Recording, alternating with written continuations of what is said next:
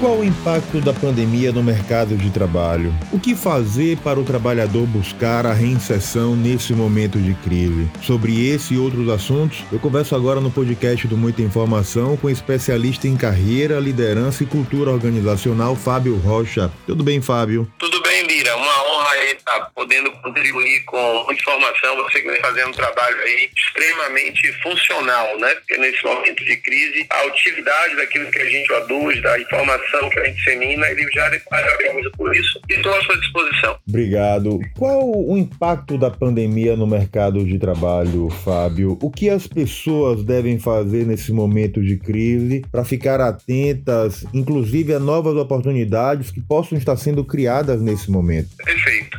Existem impactos de curto prazo, né? E existem impactos, inclusive, que é difícil a gente ter hoje um olhar mais conclusivo, né? As duas palavras que entraram forte cada vez mais nos dicionários das organizações, dos profissionais do próprio mercado de trabalho é imprevisibilidade e incerteza. Então, do ponto de vista do impacto mais direto, é o que a gente está vendo aí, desemprego, ascensão de contratos de trabalho, e nesse viés eu diria um pouco negativo, e que é um viés é o primeiro passo do profissional, de quem está no mercado, quem está buscando se reinserir, ascender ou mudar, Lira, porque isso é importante também na crise as oportunidades existem, é fazer uma leitura clara de qual é esse impacto naquele segmento que atua, naquela organização que ele atua. Por exemplo, se você atua na área de saúde, apesar do risco maior, né, do enfrentamento do Covid, muitas vezes é uma oportunidade de ascensão, porque você ali vai estar mostrando é, um desempenho acima da média, vai estar mostrando um grau de comprometimento e engajamento. E as outras mudanças são mudanças já vinham ocorrendo, acho um erro de leitura, né, quando se coloca como se o Covid tivesse sido um agente de mudança, não. Ele foi um agente de aceleração dessas transformações. Então, o home office vem forte, já pesquisas mostram que grande parte das empresas perceberam a questão até da manutenção desse tipo de política, né? Home office, teletrabalho, algumas diferenças técnicas que não é o caso, né? A própria questão da tecnologia, né? Cada vez mais como uma coisa natural do dia a dia, independente da sua função, independente da sua atividade, né?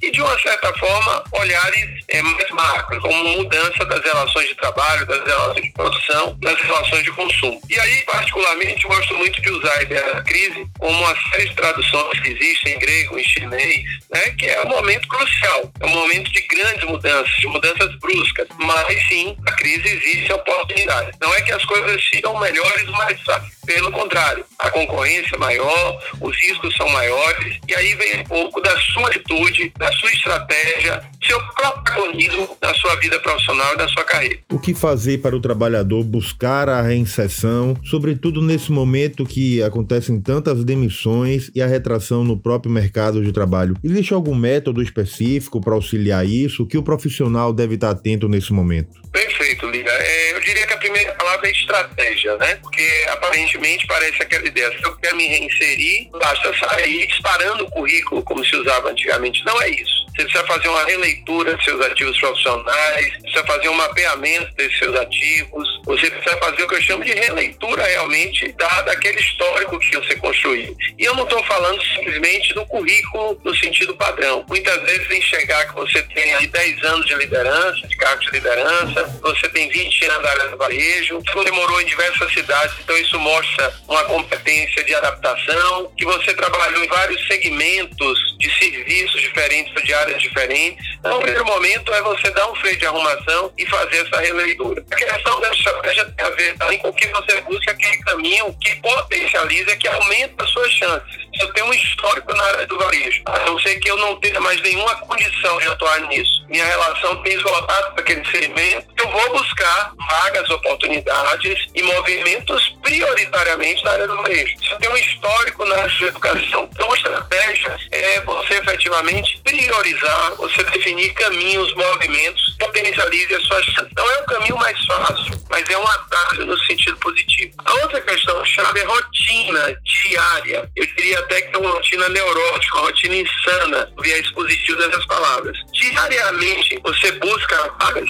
diariamente você está inserindo, cadastrando o seu currículo nas empresas de recrutamento e seleção, no site das empresas, procurando seus colegas de trabalho, seus ex-chefes, às vezes vira familiares, às vezes na nossa própria familiar existem pessoas que podem gerar essa oportunidade. Eu vejo casos caso, pessoas que muitas vezes não dizem que estão buscando novos desafios, né? Porque eu gosto muito, e aí eu deixo a dica para quem está nos ouvindo e vai nos ouvir, vamos, vamos usar desempregado disponível no mercado. Vamos analisar, analisar vamos utilizar analisando propostas, buscando novos desafios. Então essa rotina, ela é fundamental. Tem aí uma rede social que muitos ainda não migraram e é uma pena, que é o LinkedIn. É a rede social profissional. Nada estimular que você faça esse movimento de busca também em outras redes sociais como Instagram, como Facebook, o próprio WhatsApp, mas o LinkedIn é uma rede profissional. E aí a gente entra em outra temática. Como você está nessas redes, que tipo de conteúdo você posta, como você busca é, ampliar o seu network visual. Então eu diria que estratégia, né? A questão da disciplina e do foco traduzido na rotina. E é atitude. A crise é para todo mundo, como se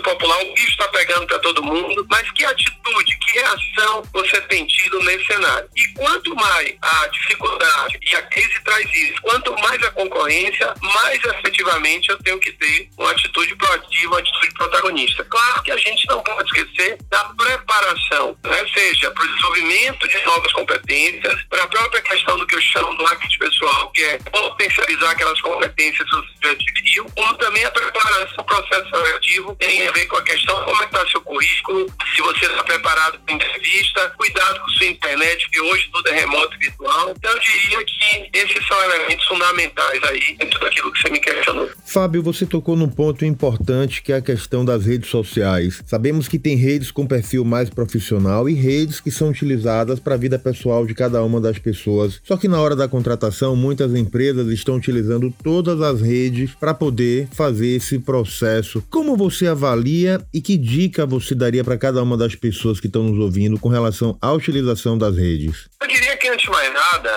uma questão de gostar ou não gostar, de aceitar ou não aceitar. Se você não está na rede social, você está morto para esse mundo 4.0 e alguns já citam a sociedade 5.0. Então, do ponto de vista profissional, do ponto de vista pessoal, você tem escolhas. Mas do ponto de vista profissional, se você não tiver, talvez determinadas redes sociais, você literalmente terá grandes dificuldades para a inversão ou até para ascensão na carreira, porque muitas empresas, inclusive, avaliam você sem você saber. Às vezes, seja você mandando um currículo ou não, eu estou ali avaliando de acordo com o seu posicionamento. Do ponto de vista mais operacional, a dica é, tem os tutoriais, tem os vídeos aí no YouTube, na internet, para que você, de certa forma, aprenda um pouco mais sobre as redes sociais ou tecnologias, porque não é só as redes sociais. Quando a gente fala de mercado de trabalho, a gente está falando do Zoom, está falando do Hangout, do Google Meet, e são tecnologias utilizadas para entrevistas ou até para dinâmicas de grupo. Do ponto de vista já, num sentido mais macro da rede social, eu diria que o entendimento, apesar de eu concordar com você, que ela não é pessoal. Uma rede que todos estão tendo acesso a forma onde eu posso fechar minha rede. Não é só fechar a sua rede, você está indo de encontro ao que a gente está conversando aqui. Então, entender que não é uma rede pessoal, que é uma rede onde você está construindo, desconstruindo sua imagem, e aí vem questões. Que fotografia sua, que tipo de postagem e conteúdo é colocado, que tipo de apresentação tem na rede social, e aí nada contra. Eu, por exemplo, que posto de vez em quando nas minhas redes sociais o meu Bahia, não só pela minha paixão por ser tricolor, mas que eu sou conselheiro do clube e tenho que prestar conta ao torcedor que me elegeu, mas a gente precisa ter cuidado com a quantidade. Quando eu entro na rede social de João e lá não tem nada satisfacional, não tem nada que me faça reconhecer suas competências, o seu histórico, e só tem postagens, lives de Belmax e Marília Mendonça, os dois que eu adoro muito, outras cachaçadas, como disse o Baiano, isso de uma certa forma vai lhe prejudicar muito. Eu diria que faz com que suas chances caiam muito e até se torne a missão impossível você se reinserir. Ou seja, a rede social tem que agregar e não desagregar ou desconstruir. Além da questão pessoal, é importante a gente falar também sobre a situação das empresas. Muitas empresas vão ter que se reinventar e outras até mudar o foco dos seus negócios. Como conduzir esse processo no meio de uma crise como nós estamos? Antes de mais nada, e casando com o tema que a gente está tratando aqui, mais do aspecto individual, do meio humano, buscando a sua essência. Aquilo que não muda é a nossa essência. Eu uso muito a frase que é não brigue com sua essência, silencie sua essência. Qual a essência, qual a identidade da sua empresa, quais são os ativos intangíveis, quais são os elementos positivos da sua cultura. A transformação existe, mas há empresas aí é, seculares que se reinventaram radicalmente na sua atividade finalística, mas perder a sua essência.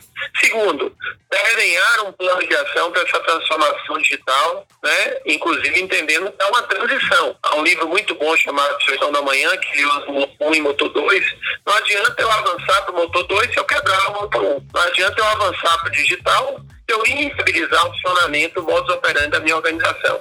O entendimento também, Lira, que o digital não é tecnologia, tecnologia é meio. Antes de eu trabalhar a tecnologia, eu preciso trabalhar o modelo mental dos meus líderes, dos meus gestores, dos moradores, que a gente chama de mindset, o pensamento digital. As pessoas estão abertas à mudança, as pessoas estão abertas às novas aprendizagens, as pessoas estão abertas, inclusive, a, de certa forma, rever, por exemplo, a jornada do colaborador, a jornada do cliente a transformação digital não começa com a tecnologia. Eu preciso olhar para a jornada do meu cliente, entender como ele se relaciona com a minha organização, entender como ele está consumindo meu produto e serviço, e naturalmente a tecnologia vai vir como algo que ele apoia nesse processo. Existem vários cases é muito interessantes e um case muito legal tá aí na crista da onda é a Magazine onde ela tem um projeto híbrido, onde ela tem uma história híbrida. É uma empresa familiar, mas que tem avançado na sua governança, na sua profissionalização e gestão. É uma empresa extremamente digital, mas que não abandona o lado humanista do atendimento no varejo, né? mesmo numa época de pandemia e quarentena.